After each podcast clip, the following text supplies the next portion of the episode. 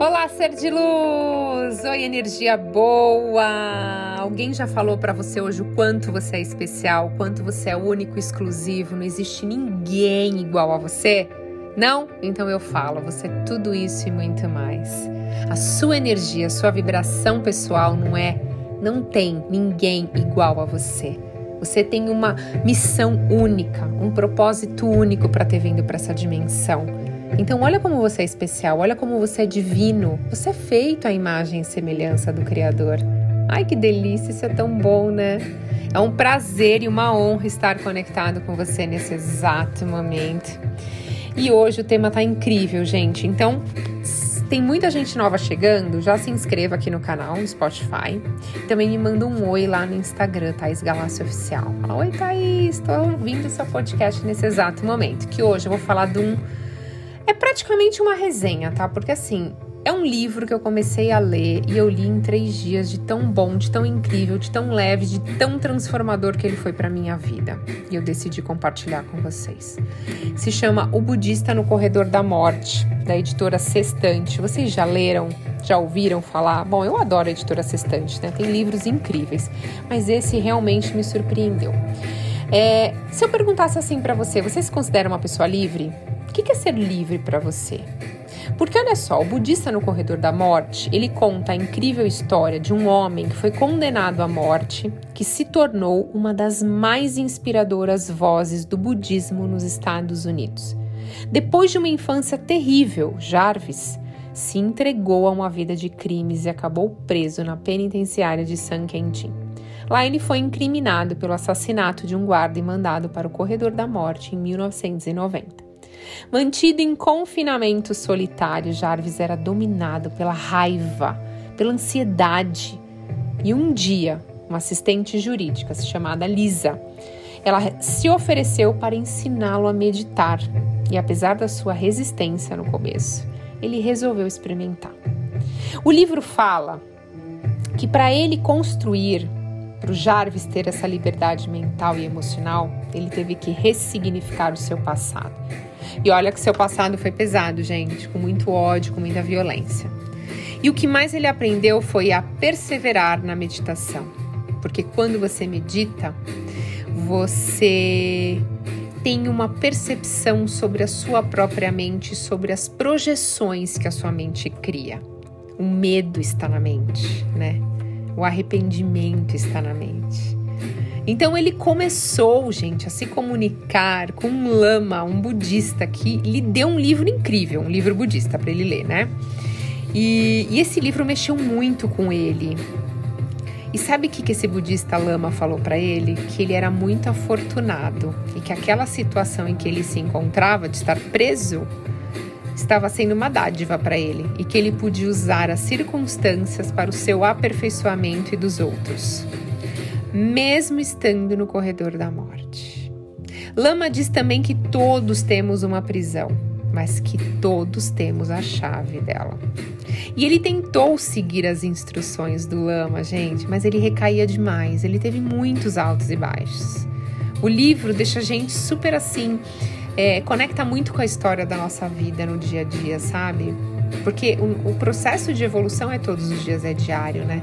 Então, Jarvis se sentiu tão bem que ele começou a querer escrever. Ele começou a escrever como ele se sentia, as coisas que já aconteceram na prisão, as coisas que aconteceram na vida dele, os aprendizados budistas.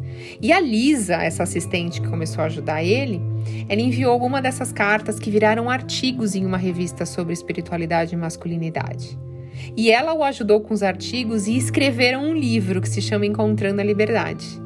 Gente, depois que ele escreveu esse livro, budistas e não budistas começaram a escrever cartas e cartas para ele, demonstrando compaixão, para aplaudir a resiliência dele e reconhecer as transformações dele.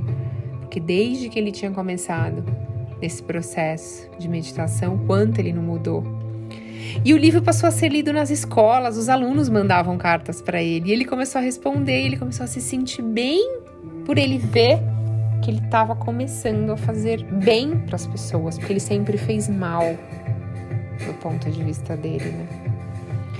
E ele até recebeu uma visita de uma monja budista que começou a orientar ele na sua prática. Ela ensinou para ele que a gente deve experimentar os sentimentos ruins para encontrar a cura. Que a gente quer sempre fugir, né, gente, dos sentimentos ruins. E ela fala para ele assim: olha, não é nada de errado em se sentir mal. O problema é o que criamos na nossa mente com essa dor e com essa tristeza. Aí eu achei o máximo essa parte.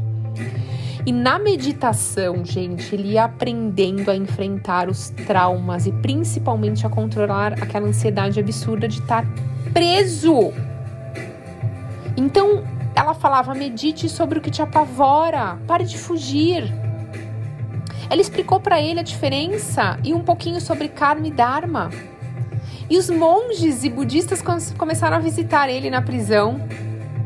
E ele aprendeu que é ilusão que a gente queira que algo de fora possa nos salvar. Ele compreendeu na jornada dele que somente nós podemos nos salvar. Aí ah, essa outra foi, foi outra parte que mexeu muito comigo, porque é verdade, tudo tá dentro da gente, né?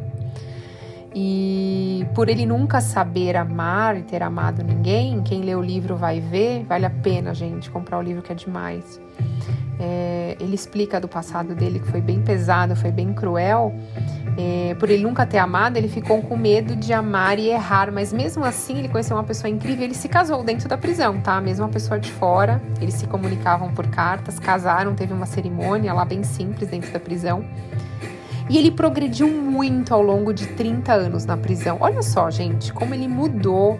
Ele escreveu um livro, ele se casou, as pessoas começaram a mandar cartas para ele depois que ele estava lá dentro, depois de tudo que ele tinha feito. Ele era uma pessoa que ele se considerava terrível e ele começou a mudar, mudar, mudar. Mas olha, ele progrediu ao longo de 30 anos na prisão, porque ele foi preso aos 19 e ele escreveu seu segundo livro, que chama Aquele Pássaro Tem Minhas Asas. Ele ressignificou o seu passado. O livro mostra como você pode, através do poder da meditação, você ressignificar o seu passado, você se perdoar, perdoar as pessoas, o que fizeram com você.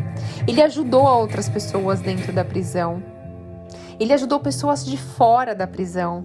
Ele ressignificou, ele começou a ter resiliência para lidar com os altos e baixos que ele sentia lá dentro. É um livro incrível, uma leitura fascinante, com ensinamentos incríveis de como podemos ser livres em qualquer lugar. Ele estava no corredor da morte e ele estava se sentindo livre porque tudo está na nossa mente, é o poder da nossa mente. Então, o budista no corredor da morte da editora Sextante, que livro que vai ajudar na sua jornada de evolução e de transformação.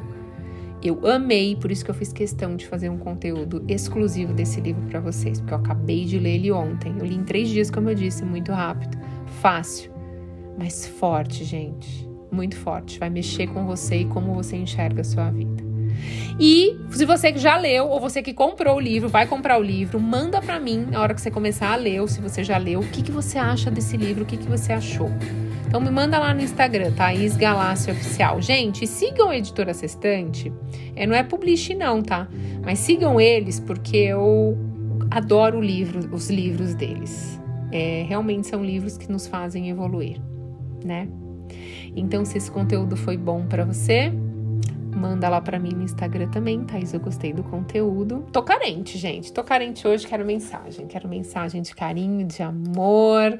Quero mesmo que vocês me mandem oi lá. Eu adoro esse carinho, essa conexão. Ainda mais porque eu voltei de férias, então eu tô morrendo de saudade de vocês. Preciso dizer, tô morrendo de saudade de vocês. Tava louca para gravar de novo um podcast, que para mim faz parte da minha missão, do meu propósito. E é muito incrível, muito incrível mesmo. Então, só tenho uma palavra para dizer para você. Duas. Amo você. Gratidão infinita pela sua conexão. E até a próxima.